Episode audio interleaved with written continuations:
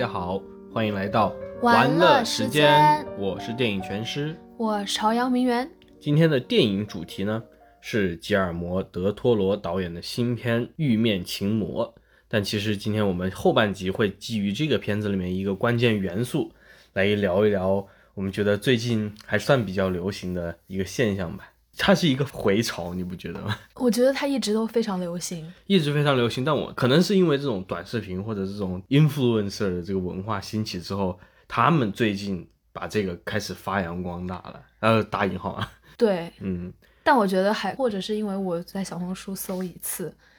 后面大数据就无数推荐，疯狂给我推荐。嗯，我们还没有讲这是什么。对，大家如果对《玉面情魔》这部电影稍微有点了解的话。就应该可以猜出我们讲到的就是所谓的这个算命或者是玄学的东西。然后这部电影呢，其实是去年年底就上映了。它是改编自一个美国小说，然后这个小说在一九四七年就有过一次电影改编，故事脉络都是一模一样的。然后这一次吉尔摩·德托罗也是把这个片子以一个这种非常纯正的黑色电影的风格展现了出来。然后马丁斯科塞斯还专门为此撰文，让大家看看什么叫做真正的诺尔。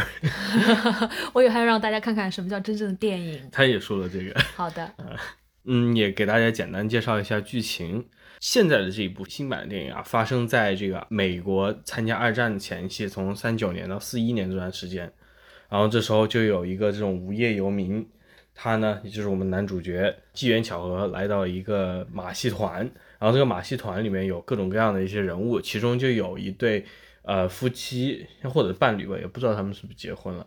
他们就是专门做这种所谓的算命表演的人。对，嗯，然后这个妻子就会，比如说在台上说：“哎，我来收集大家的问题啊。”然后把这个问题收集上来的问题一把火点燃了，但其实是掉包了。最后再通过别人怎么样做一个技巧，他可以猜出是谁问的什么。然后再通过这种心理阅读术，让他猜出来这个人大概有个想要什么。对，就其实就是一种心理的操纵。对对对，他就会故弄玄虚嘛，就说什么那个人的名字首字母是不是 A？对对对，就或者说你是不是有个很亲近的人？对之类的东西。或者说他生病了，他什么很好，或者他死了，你现在感觉一下他的手放在你肩膀上，因为在那种环境下，他很容易就。对，操纵了别人的。然后这个电影里面的男主角呢，他就习得了这一套这种心理操纵术，后来自己单飞成了一个这种做这种心灵术、算命大师的表演的，呃，相当于明星吧。对你后面讲简单一点，就是他当他通过这个记忆想要爬升阶级，就挣越来越多的钱的时候，他就变得非常贪婪，他想挣一笔大的，结果在此过程中跌下云端，嗯嗯嗯，摔碎。但是我想在这里也提一下，就是在四七年原版，包括这一版也有了，当然四七年原版更明显。呃，影片中呢出现了另外一个角色，在原版里面是一个自称为精神分析师的一个女女医生，然后她呢相当于跟男主角有这样一个关系，一个错综复杂的关系。然后这一部里面，她没有说自己是个精神分析师医师。他说自己是个心理学家，psychologist。哦，所以原版里面他有提到精神分析。对对对，我都忘了。所以这一点其实我觉得这一版跟原版在怎么说这种时代精神表达上比较不同的一个地方。不过这个我可以等会儿讲了。现在就是你来回答一下总体的印象，对于新版的这一部怎么感觉怎么样？你可以跟老版比较。我觉得挺好，但就是我觉得他跟老版的差距其实不大，因为他整个故事脉络，包括讲故事的方法，其实都是一样的嘛。对，就它没有说像比方说之前看小妇人，他的新版就是完全的一种新的叙事手法。然后这个呢，它就是其实是一样的，没有什么太大的变化。然后其中它的细节有一些增改，有一些调整，人物上面也有一些调整。对，但我又觉得它对这个故事整体的加分就还好吧。嗯。我可以说我是更喜欢老版，是因为呃也有人指出，就是说新版的这个有一百四十分钟，你说这么长，原版只有一百分钟左右，反正就是这中间有一个很大的差距。但我没有感觉到它有 是这个这个也是就是德托罗厉害的一点，就是他这个故事还是很让你想看下去的。但别人也说，就是这个影片里面关于很多细节的这个解释太多了，相对于原版来说。我不知道这是一个优点还是缺点，就是我既没有感觉到这个时长增加带来的那种难以忍受的冗长感，也没有感觉到它细节的丰富度，就是感觉像什么都没有做一样。是是，这这说说起来确实有点奇怪。我觉得很多地方还是嗯留给了这种氛围的铺垫吧，因为原版里面你并没有那那么多那种就是人物没有台词，但是他是在这个世界里面摸索的这种镜头。有有有，或者场景对德托罗就是电影拍的很漂亮嘛。对他那个里面就有很多，比如说，哎，这个男主角来到了一个新的地方，他中间这个旅途，他给你要多展示一下，然后这个新的地方，这些一些神奇的地方，他也给你多看一下，中间也会插入增加了一些台词等等。嗯，但就是说，别人经常用的一个词嘛，世界观，它这个世界观构建的确实是要复杂一些的，比原版来说，呀我觉得可能是因为原版是设定在几几年啊？是设定在大萧条之后不久，应该就是二几年。不不不三三三十年代中期这样的时候，啊、哦，那那个时候你想，那个年代离那个时候的观众很近，对然后四一年离我们很远，对。所以他他肯定会需要更多的铺垫，是来让观众去熟悉这个环境。是的，是的。像新版这个片子里面，我觉得还有一点比较突出的，就是他很强调自己的这个时代性。我觉得也是跟你刚才说的那个是一样的，就是他会经常说，哎，现在是三九年，然后过了一下，哎，美国要参战了，等等，然后还有一些关于战争的一点这种蛛丝马迹在影片里面，虽然不多，啊，有我那个呃，听那个收音机什么的。对对对，我以为他会把这个跟影片的真正的故事也串得更紧一些，但是并没有，它更多的是一个就是背景的烘托在这里。其实让我有点奇怪，因为另外有一部电影德托罗他拍的叫做这个《恶魔的脊梁骨》吧，我直译是这个《Devil's Backbone》。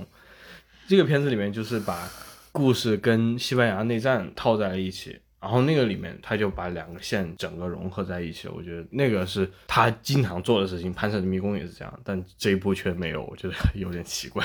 潘神的迷宫也有嗯，《潘神的迷宫》是它设定在是二战期间的西班牙嘛，然后它一半的故事也是讲这个，相当于一个关于西班牙独裁的一个预言嘛。啊，他不是他不是墨西哥人吗？老跟西班牙过去干嘛？因为呢，墨西哥的新成长这一批导演其实跟西班牙关系比较深，因为西班牙在墨西哥投资了很多电影，哦，所以这些导演其实都在西班牙，就是要不有学习过，要不就是就做过一些深度交流，好的，对，或者是甚至就直接师从西班牙的一些电影人士，包括他们西班牙的人电影人士到墨西哥来拍，语 OK 语言相通嘛，所以文化交流。OK，所以你觉得怎么看呢？就对于这新版电影，视觉上我觉得还是挺好看的，这一点不是所有人的同意。有的人觉得德托罗这种视觉风格看多了有点腻，因为上一部《水星物语》跟这个的视觉上，这色调啊等等那个拍摄上其实很像，然后包括发生的时代背景也很像。他就这样，他就这风格，又没让你天天看。是，但但确实就是这样嘛。从《潘神迷宫》开始，别人就说他会喜欢用这种蓝黄色色调，不停的在用，然后这个片子里面也是这样。但总体的我觉得还是很很漂亮的了，没有说觉得是有些电影故意的风格化，让人反而显得很俗气，这个倒没有那种感觉，一切都是跟他整个这个美学是融为一体的。呃，演员的表演方面呢，也没有一些影评人批评的那么，在我这里啊，看来没有一些影评人批评的那么差劲。很多人就说 Bradley Cooper 就是男主角选角选的不对，就他看上去太坏了，就说，哦，是吗？呃，我一开始还觉得他看上去太老实了，嗯，但后来我会觉得他他没有老版那个男主角那种很风流的感觉，就是老版那个男主角，你会明白为什么他一开始可以获得很多女人的爱。嗯，嗯 Bradley Cooper，我不我不明白。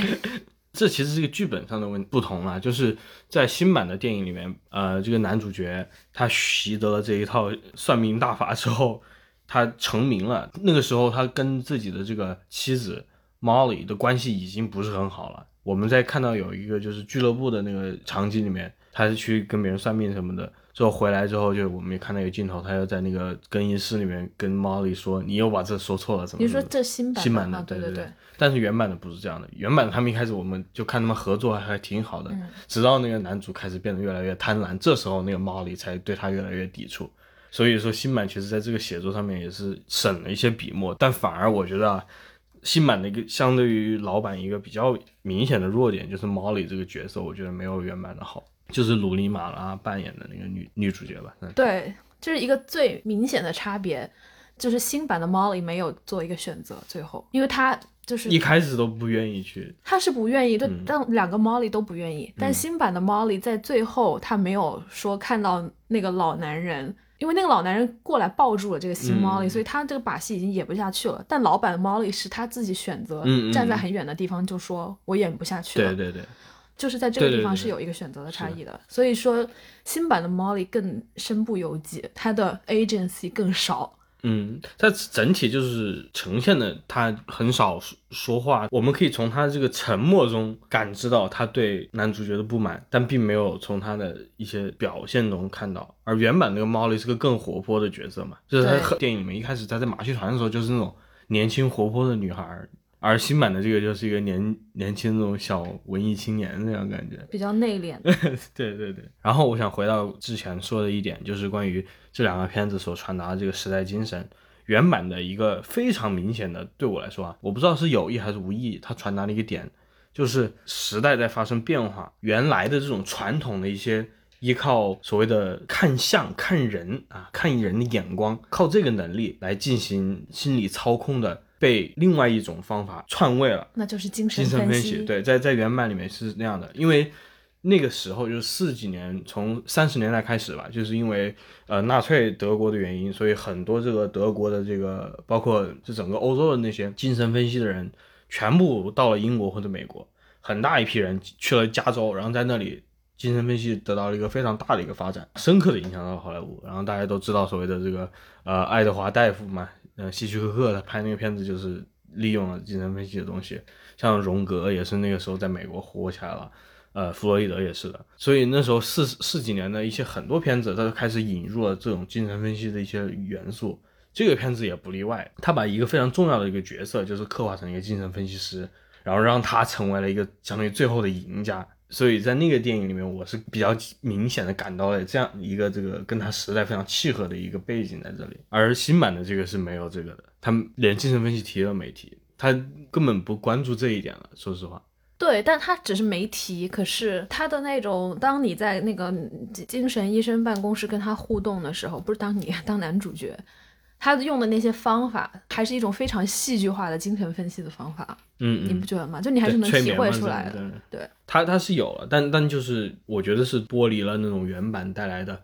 呃，很明显的这样一个时代背景元素在这里。这个片这个片子因为现在拍在今天了，所以这个东西我觉得是对于现在观众肯定是感知不到的。包括那个凯特·布兰切特，就像你说的，他也是一个 看起来就很坏的角色。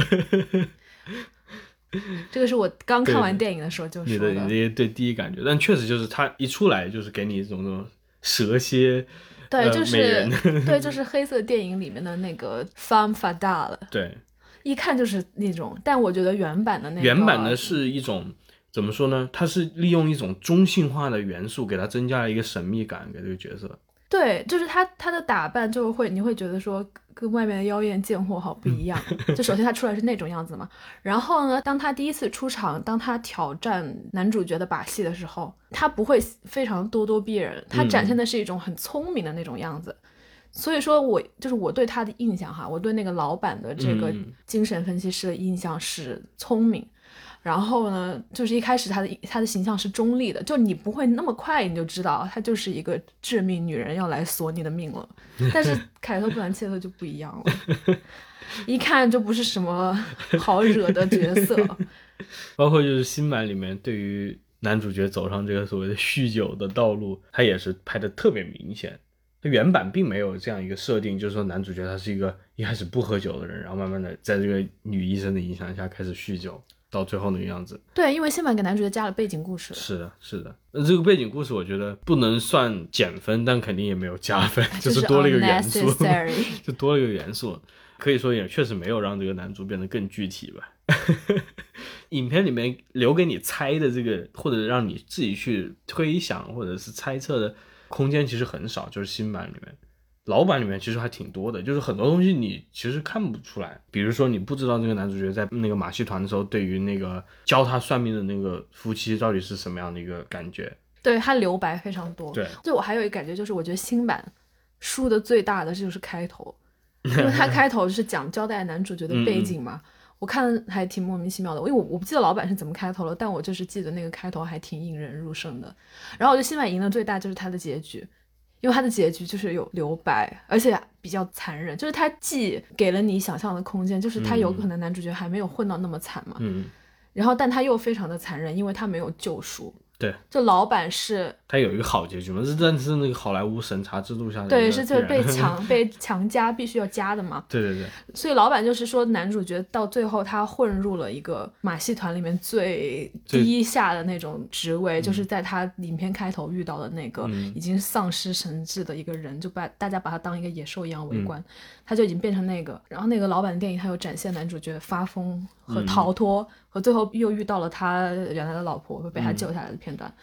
就非常的明确，整个都给你 都说出来了。我看的也觉得就很残忍嘛。哦，新版就是在他他说 I was born for it，就是啊，就就就这样就结束了，就是留有一些余嗯，地。嗯确实从节奏上来说，在那个地方结束也是就 OK 了。我对啊，我觉得这个结局更好。当然也有人说德托罗呃一开始还做了那个吃鸡的铺垫，那后面还会不会回到这个吃鸡吃鸡的镜头上面来？对，还有还有老板，这老板他就是有很多东西没拍，对对，可能也跟那个时代有关嘛不。会让你拍。对，但是他比方说那个 geek，他从来没有给你看到究竟是个什么样的情况。对啊，就是很多想象空间啊，因为他那个图画的很恐怖嘛，嗯然后那个旁白会不停的问你，他到底是人还是野兽？嗯，新版的是直接给你看对你听到他的声音，你听到他不停的嚎叫，但你从来不会看到他是什么样子，这不是会会让他更吓人吗？嗯嗯，但新版就是你看了就是一个人啊，一个很酗酒混得很惨的人。总体来说还是很推荐的。我估计在影院看这个片子，确实可能效果还会更好一些，就像斯科塞斯这个撰文 提倡的一样，他就是请求大家、恳求大家都去电影院看。那但我觉得两个看一部就行了。如果是我，我可能就是会看老版，但也有可能不排除有人更喜欢新版，嗯，有人就是更喜欢新的有。人就对新电影嘛，对，这很正常，或者是更喜欢这种新式的演员嘛，就是那些老版的演员也并不是好莱坞那时候的一线演员，都是一些二线演员，都不认识我，对，你都没见过。我说那个女主角，我都是觉得是打折版的贝蒂戴维斯，你说那个精神分析精神分析？师，对对对，我真的不知道是坏人。我跟你讲，我真到最后一刻才觉得他是坏人。他看起来很正派，然后那个 Molly，我也觉得是一个那个打折版的 John Fontaine，他没有他那么苦相，他没有琼芳登那么苦相。我觉得琼芳登看起来非常小白花，嗯，就是很可怜的样子，一看就心生保护欲。OK，四颗星我给。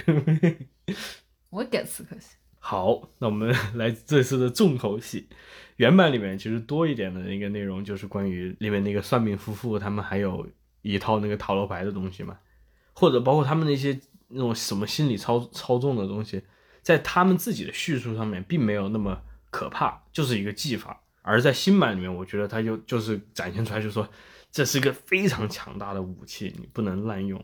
对，我觉得新版它有想要展现一个隐藏的叙事线，就是这一对搭档吧，曾经也靠这个手法红极一时，走火入魔，走火入魔，结果后来也是嗯跌下云端。我觉得他是有这一条对对线的，对。就好像一个宿命的轮回一样。有一点，就是 OK 背景里面，对，对，但是呢，老板他没有通过那个老男人之口，嗯嗯嗯。这么嗯，没有那么直白说出来，直白的说出来。而且新版，我觉得新版这个 Zena 就是这个塔罗师嗯的搭档，这个老男人还蛮清醒的，嗯，没有老板那么可恨。老板那个就是百分之九十的时候他都不清醒了，而且嗯疯疯癫癫的，就是。然后新版这个有时候看起来还挺正常。嗯嗯，但是呢，老版的里面他有出现好几次，算塔罗，算就直接就就是算塔罗的场景哦，两次，然后新版好像只有一次的样子。这个就来到我们 下半集的话题，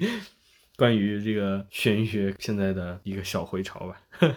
因为就像你说的，像星座这些东西，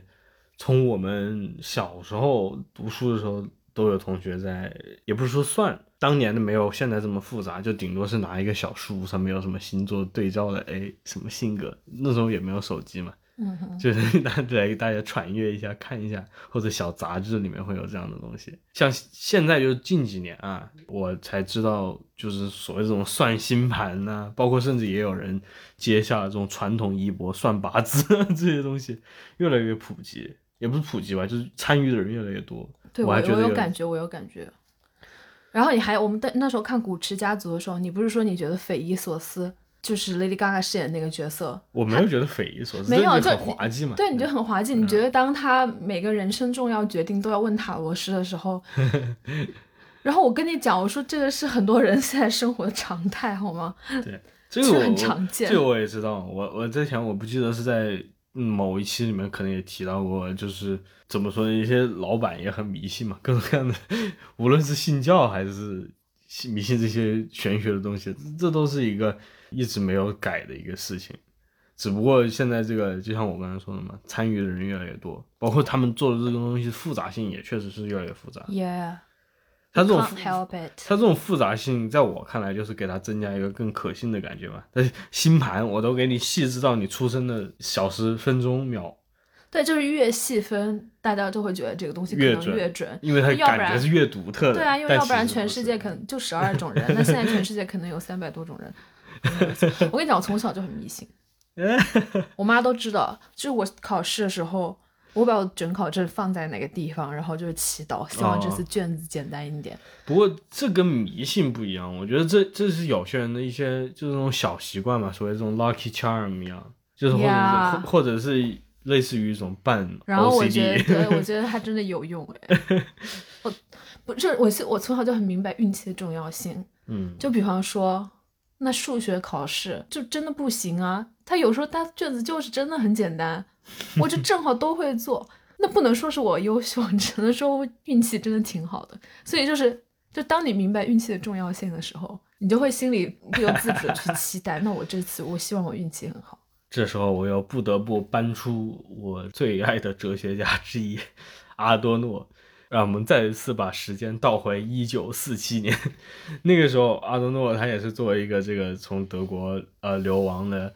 知识分子来到美国，也是来到加州。他也知道这个精神分析在美国的扩散，同时呢，在美国那时候还爆发了另外一种新的这种热潮，就是所谓的星象学、星座。嗯哼，各种大报小报上面都是关于星座的东西，包括有各种 astrologer 嘛，就像那个古驰家族里面那个人一样，跟你讲星座，跟你讲命运，可能也带着算一算牌之类的。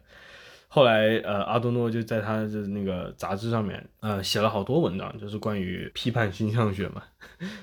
就说星象学是这种现代资本主义社会下产生的一种条件。星象学就是现代鸦片。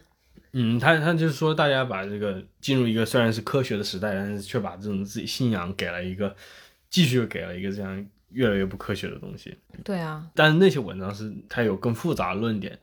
不过那个时候也四七年那段时间，四四年跟精神分析，包括跟老板的那个玉面青魔也是个重合的时间点，我觉得它确实还是蛮有意思的。所有的我觉得关于今天你要批驳什么玄学啊，或者是甚至去批驳一些精神治疗等等，都可以从那个时候找到非常有力的论据。那个时候同时期已经产生了，并没有说大家是后知后觉的知道，哎，这个事情是不是有点有问题。我不知道，因为我肯我不是真的相信这个东西。但是当你精神无依靠的时候，你会非常容易，就很 susceptible，嗯，对于这些东西。因为就像那个《玉面情魔》里面的那个经典台词嘛，你没有愚弄别人，就是他们是迫不及待的要愚弄自己。对对对，因为可能就是算命师跟你说了什么，然后大部分的人他都会说哇这好准，对对对，就是我，很多人都会给出这种反应。其实不是说你他真的算得准，然后里面还不是还有一句经典台词吗？就是说人们迫不及待的想把自己是自己坦白出来，对展现给别人，就是其实他们非常需要这样一种需要重视，需要被重视，被看到。对，而且有很多时候他们觉得自己并不了解自己，嗯，然后他们就会很希望别人能看出来他们到底是什么样子的，因为他们就很空虚，然后很不确定嘛，嗯嗯，就很希望别人能给他们这一种东西，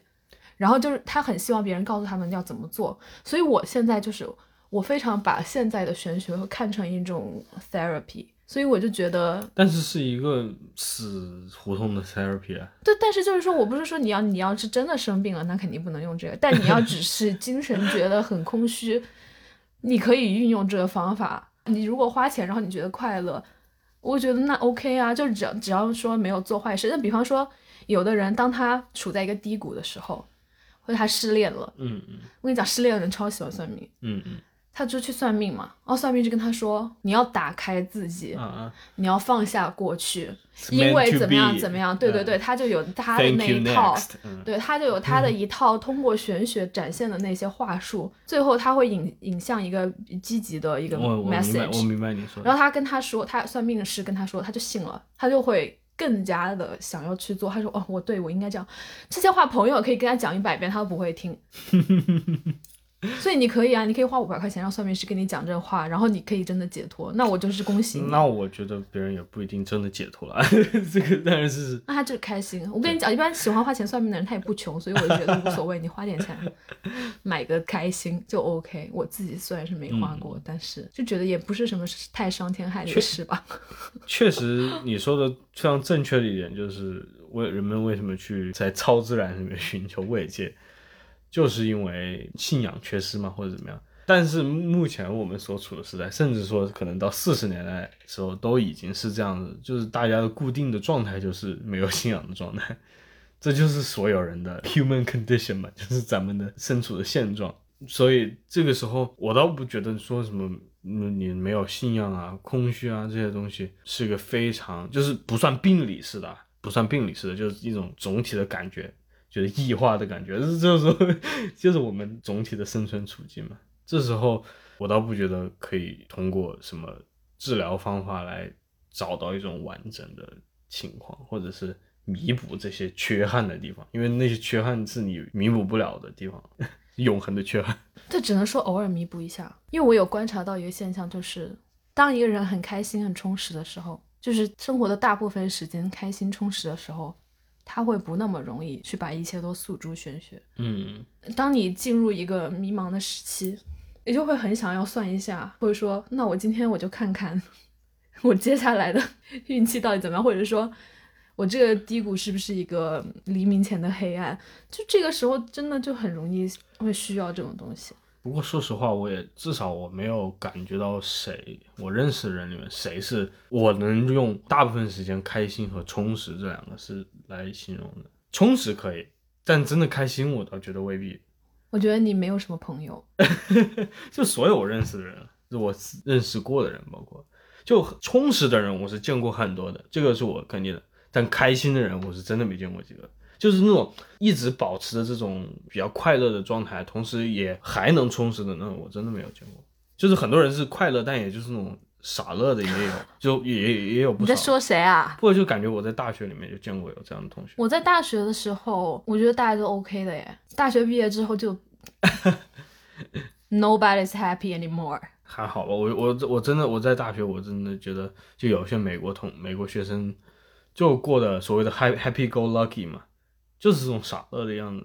反正自己的家境也不错，就玩一玩无所谓。然，后我是我不是说我身边有人已经找到了一种人生那种很平衡的很好的一个状态，没有，我是说他有一个阶段，可能他这个阶段是开心的和充实的，在这个时候他会比较不需要玄学。嗯嗯，就我认识有人，他前面非常相信这些东西，花很多钱去算各种有的没的，但后面他找到了其他的出口，让他的生活更充实了起来，他就不再相信这个玄学了。嗯，就是玄学只是一个一个出口而已 phase，嗯对啊，不过确实就是在我的理解里面，你要充实是一个很很累的事情，没有人轻松的充实的。你要充实呢，就是一个苦功夫。没有啊，我就很充实啊。不过确实，在我大学包括读读研的时候，没有谁在谈形象。那时候当然我是没有跟中国的我觉得你因为你没有朋友，真心话，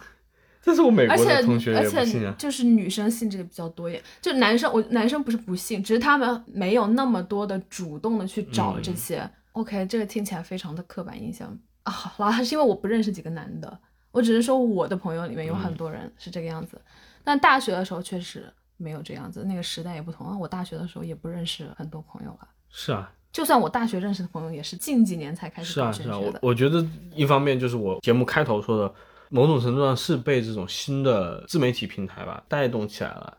因为它是一个成本，你是个就是想说时代变化，大家越来越空虚了吗？也不一定越来越空虚，就是一个市场是可以被培养起来的，就像养猫一样。啊呀呀呀！这是我的 hot take 啊。养猫确实也是，对，我觉得算命跟这个是一一脉相承的，就是它是一个培养出来，就像你说的，这种算法营造出来一个感觉，大家都在做，我为什么不做呢？就是不合群嘛。很多人我觉得都是这样的嘛。然后你去当这种所谓的了解他的人，这个门槛并不高。你读过一些小的文章，你也可以去空口白白。当然，有些人做成了大网红，在在微博上面或者在别的平台上面，然后也也有人不停的底下说啊，你好准，怎么样？我觉得这个当然准了，你看十亿人，怎么也得有三千万人觉得你准吧？这很正常，只有准的人才会说，很少有人会无聊到明明就不准，你还天天看，还得天天在下面骂，就不会嘛。所以当你去看一个星座网红的评论区的时候，当然是大家都说好准哦，或者是他就说好话就完了，大家都在下面接好。所以所以这是现在的一个媒介的因素在里面了嘛？所以说，其实这个东西真正的门槛就是，我觉得看《玉面情魔》的一个收获就是，我觉得他真的把玄学本质给的戳穿了。本质，对和他最大的那个门槛非常直白的呈现出来了。嗯，其实就是对人的一个非常敏锐的观察，对，然后和操控，就是你你要学那个规则，你要说你要去了解说每一种人他到底是什么性格，你要去把这些东西记下来，很嗯简单。但你如何融会贯通的记下他们，并且在你的每一次面对你的客户的时候，对你都让他们觉得你很准，这个才是他的那个功夫嘛。所以说，我说如果别人靠这个赚了钱，那是他的本事，嗯，因为他就让你信了，让你觉得好神啊。他看出来了，你以为你没有表现出来的那些特质，但其其实是你已经都表现出来了。对啊，所以这个工作本质上跟侦探还挺像的，跟我看过那些古典小说里面的侦探还挺像的。因为我会想起当福尔摩斯第一次和华生医生见面的时候，他就讲了一大套嗯关于华生医生的情况，华生医生就会以为说。你干嘛了？你是跟踪我了 还是怎么样？就你怎么会知道这么多？然后后来他就是透露出来，他是通过观察他的各种线索，实际的对线索。身体身体的一些表现啊，还有衣服配饰之类的。所以其实大家觉得最最准的那种算命师，他们可能就是这样，就是看一些你的那种痕迹。像那个《玉面奇魔》里面也说嘛，他教他的时候，他就说一个人看什么，就是要看他的鞋子，会告诉你最多的东西。包括就是，即使你以为是只有你自己知道，或者只有你和你最亲近的人知道的一些东西，别人说出来了，有可能是别人猜中了，也有可能是别人通过别的方法途径来知道了，就是你的信息并没有你想象的那么完备。特别是当你在进行这种所谓的高端局的时候，就是在这个玉面奇魔里面也出现了，你是涉及到几十万的这种算命生意的话，那人家肯定是不择手段的去了解你这些内情啊。对，但这种高端局我是接触不到了。我觉得他都不是那种福福尔摩斯的，就福尔摩斯他会跟你解释嘛，但是这个玄学他就是要把它放在这个面面具后面，而且他也不是说去解谜或者怎么样，他并不是要寻找一个背后的答案，他不是不是要通过观察你这个人来去知道你有什么问题或者怎么样，而是说在这个电影里面说了，只是把这个一切你说的东西或者你表现出来的东西。还给你而已，对，就是它是一个工具。我不是说他们就是要做这个，嗯我是觉得他他把他观察到的这一切。变成一个他去操纵你的工具啊，就是他把这些东西不知道是从哪里得到的信息，有可能是看出来的，有可能是早就知道的。就他把这一切他反过来再告诉你，你就会觉得很准，你会觉得他是算出来的，嗯当然不是算出来的了。所以说这就是他们工作方式。命在我想象中嗯工作的方式，我不排除有的算命是真的信哎，所所以在老版的那个电影里面，那个精神分析师做的事情也是这样的，他其实是在用自己的那个相当于心理的操纵办法来去控制那个男人，控制男主角。这也是他们电影里面这些表现的，无论是这种更加传统的这种读人的方法，还是你更加现现代的一种看似科学的观察方法，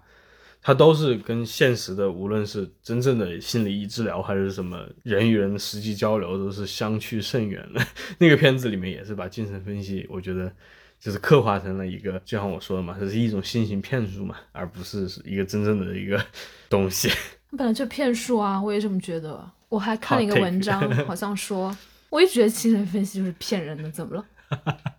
我看了一个文章说，这个作者是从弗洛伊德转向塔罗牌的，所以说他才在他的作品里面把精神分析描述成一个更坏的东西嘛。嗯，然后他描述的 Zina 就是那个塔罗女塔罗师，嗯 Zina 给出来的警告都是其实都是对的，就是他描述的那个塔罗算出来是准的，而且是谨慎的，就是说不是去蛊惑人做坏事那种东西。但精神分析是坏的，没发现吗？这一点。所以 污名化精神分析的又一个铁证如山。切，就其实你以为你不是老讽刺，我不是沉迷 MBTI 吗？主要是因为我曾经花一整个下午做九百多道题才算出来我自己是什么，我就很沉迷嘛，然后天天看他们那些梗图，我就觉得哇，这不就是我吗之类的。嗯，然后你就你就说，这也就跟星座是一样的，就反正就是哄你们玩儿。其实我是心里也知道，而且他们就是 MBTI，它其实它的那个理论根据就也是荣格的 something。嗯，所以当我看到这个的时候，我就知道啊，这个东西就是骗人的。荣格的精神分析是。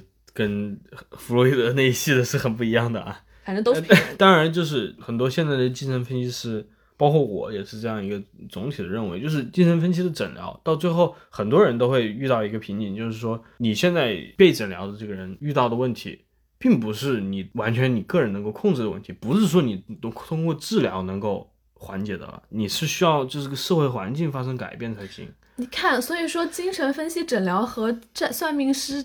诊疗有什么差别啊？我真的觉得一样哎。算命师诊疗不会给你一个这样的答案呢，他不会告诉你说你没有可行的下一步了。会啊，他会说你八字太硬，婚姻不顺。这是一个，就是你可以不结婚的。婚姻那就不不顺啊。不顺是不顺，也是一种道路。不不不，对啊，这道路不结婚也是不顺，就是你就没有一个美满的婚姻嘛。就是我不是说一定要结婚才能幸福啊，但就是婚姻不顺是一个东西，对吧？但是其实我我的意思就是，一部分这个精神分析诊疗，它会落到落脚，就是说。你现在人的这个被异化的一个问题，你遇到这个所谓的社会原子化，这个是很庞大的一个症结，你没有办法通过你个人的什么行动，包括你可以不去结婚，或者这太骗人了。我要用精神分析告诉我这是，但但我被异化了。但但确实就是很多人你没有办法接受这个啊。我觉得对于很多普通人来说，他是没有办法接受一个你这是个是个没有出路的结局啊。这就是我我说就是很多人没有意识到的就是所谓的这种空虚。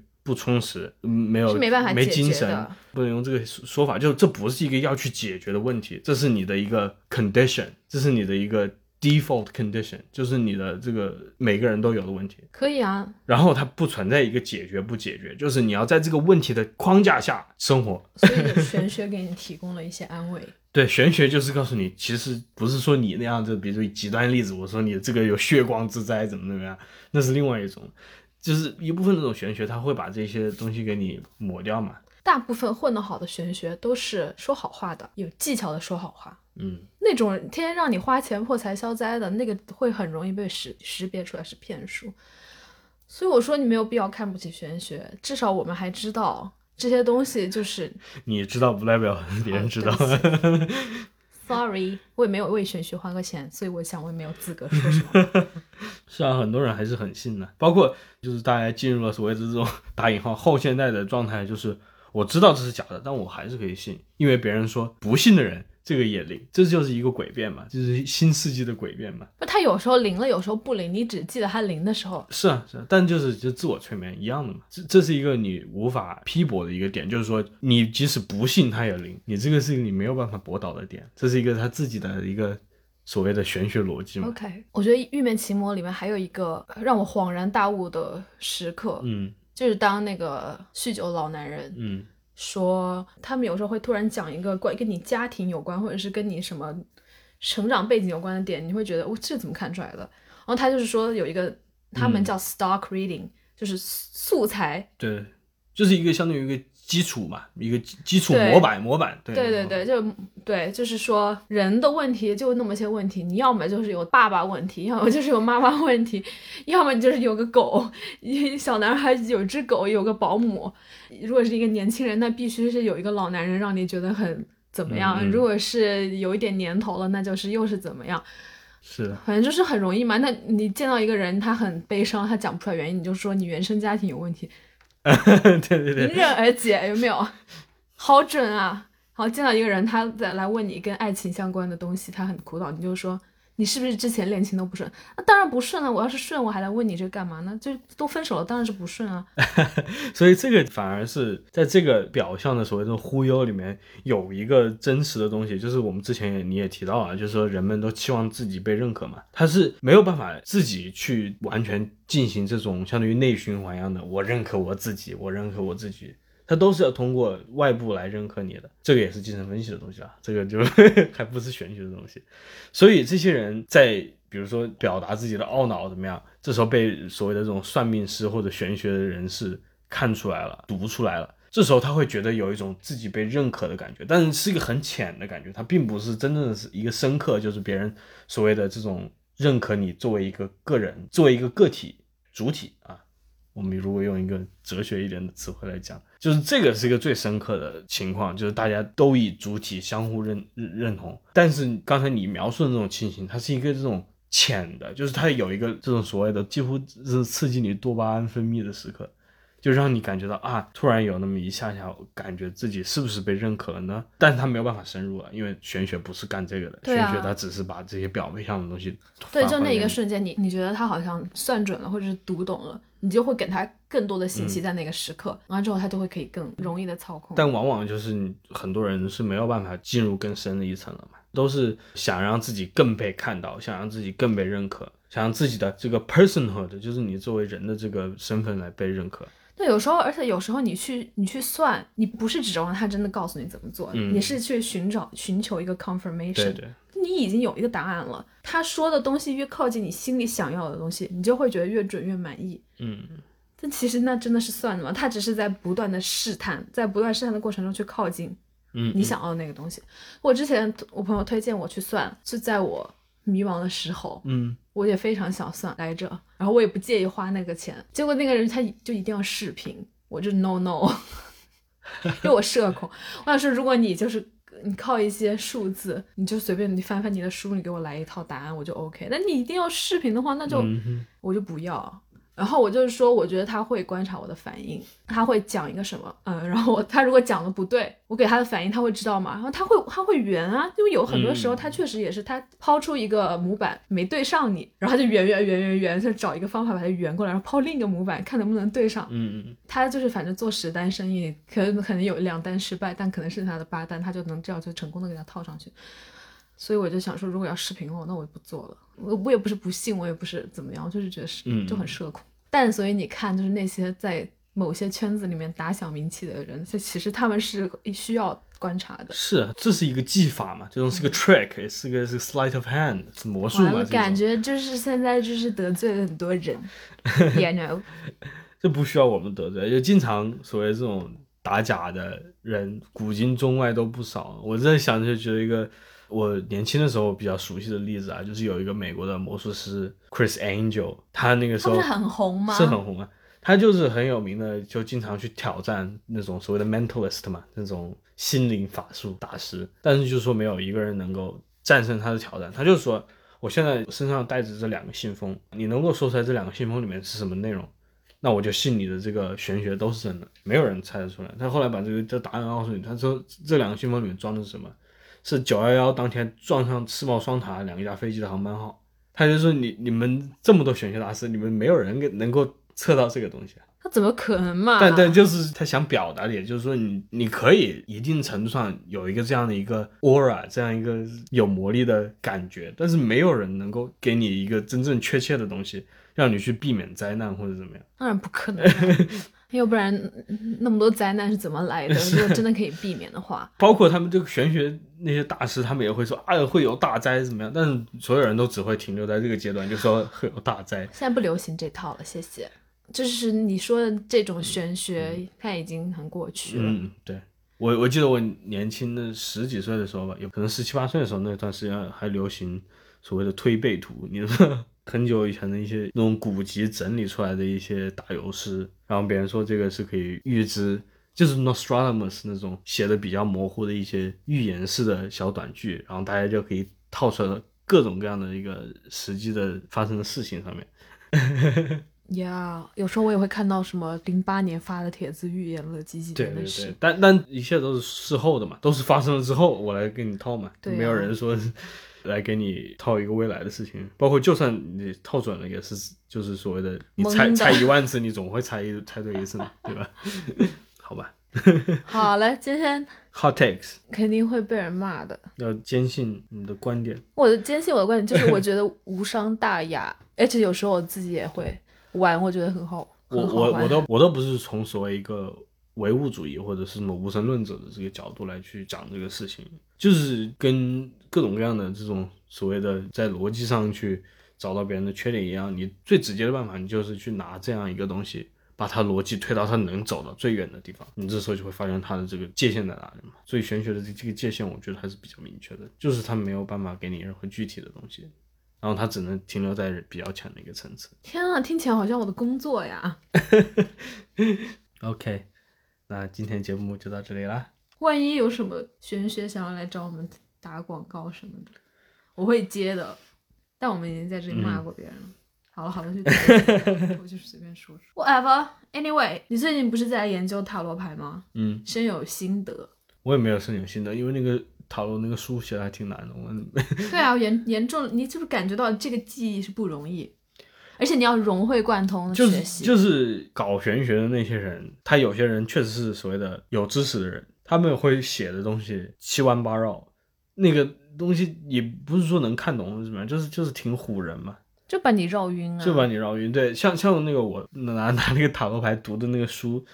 那个作者他写了很多，就是说它是一个非常模糊的东西，他就说这个塔罗牌呢。它的这个占卜的意义跟它本身的象征意义是完全不同的。这个话就很很有意味，因为他整本书一半都在写这个所有的塔罗牌的象征意义 （symbolism）。对，就是这牌是什么意思？对，就是它就是牌面上面画的那个东西是什么意思。然后，但是它跟它占卜意义是完全不一样的。它后面给出来的占卜意义，哦，还有啊，嗯，所以是什么啊？就是占卜的意义就是各种各样的，就是很明确的，比如说困难、挫折什么什么。但是比如说牌面，它给的它，比如说它这个地方象征的是这个什么人和神的这样一个交流。所以你跟我算的时候，你都没念这象征意义，对我，因为因为象征意义是没有一个具体的东西。具体的东西，就是它是非非常，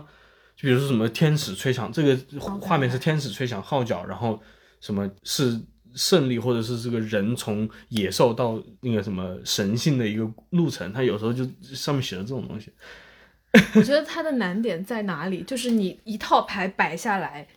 它每个牌有一个占卜意义，嗯，完了之后你得形成一套完整的叙事，就你得告诉这个人。会讲故事这。到底是一什么情况？你不能说你每个牌它就一个一个词两个词，然后你套一个你跟这个问题还稍微有一点关系的意思，你告诉我就完嗯了，这不行。你要会讲故事。对，你要会讲故事，你要把它，就是你要迅速的把这些东西它里面弄成一套故事写那个就是摆那个牌阵嘛，就是他说最后一张牌是最重要的一张牌，然后说这一张牌就是 result 嘛，那个就是用那个凯尔特的读法。他说这个牌，他这个文章里面是这样写，你要倾注你所有的这个念力。clairvoyant OK OK，这个 potential，就是你这种占卜的这个潜潜能，第三只眼，看你的第三只眼。但这个其实在我看来，他就是在描述这样一个几乎文学性的这样一个你写作的时候进入了一个状态嘛。你写讲故事，你进入了状态，这个时候就所谓的打引号开了第三只眼嘛。这时候你能讲出一个非常完整的、非常好的故事，就就是你 clairvoyant potential 展现的时刻。就是看你怎么把这个话，就怎怎么把它圆起来讲给别人听是的，。是的，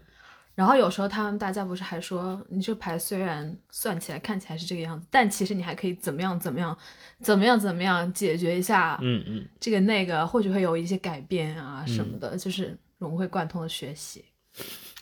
这个就是 trick，这就是 trick 了。所以我说别人靠这挣钱，我服，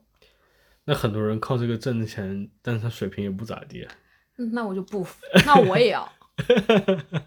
明年我就是塔罗大师。我们是都没去过，所以我都不知道人家水平怎样，我有。进去过一个呃什么花什么算花塔罗的店，就花八百块钱才能问三个无关紧要的问题，当场我就但但就是以前，比如说你去那种什么佛寺啊，或者什么道观啊，不是都会有一些，就是你花钱一些给你算个签什么的，这样的也有啊，就是这种传统的，对吧？唉，所以历史源远流长，大家乐此不疲，一个愿打一个愿挨。我会精进我的塔罗技术，啊、o k 你就拿我那个小册子翻一翻。我可以的。它反正里面那些所谓的那个 symbolism 就象征意义那一块儿，就你如果说话吧，不不不，就是你要你要对他们那个那一套有了解的话，估计才会才会懂。就像我说，那个作者他是一个特属于某一个他某一个教会流派嘛。对对对。我要是到时候我说错了，我就说那我是另外一个流派的，爱信不信。嗯，对，那也是对。后面后面有人造的新牌，就是说自己是自己的流派嘛。那一套算法其实都是非常老旧的，现在就各种各样的算法。对啊，啊，就是反正你自己只要能够编出一套来，让别人觉得唬住了，那就 OK。啊，对，我还看到那个《玉面奇魔》的原著，它是有二十二章，就对应塔罗牌的二十二个。嗯嗯嗯那个叫什么？Major Arcana。对，是主牌。对，还有他最后也是在失明酗酒中。在他写这个小说的酒店自杀，我当时看了，我看的是某一个故事的版本，说是他有进，就他喜欢，他也沉迷算塔罗牌，然后嗯，可能算到什么这个结局，然后这样那样也没有能够摆脱命运的什么这那。但后来我想了，这个教训就是人不要酗酒。对。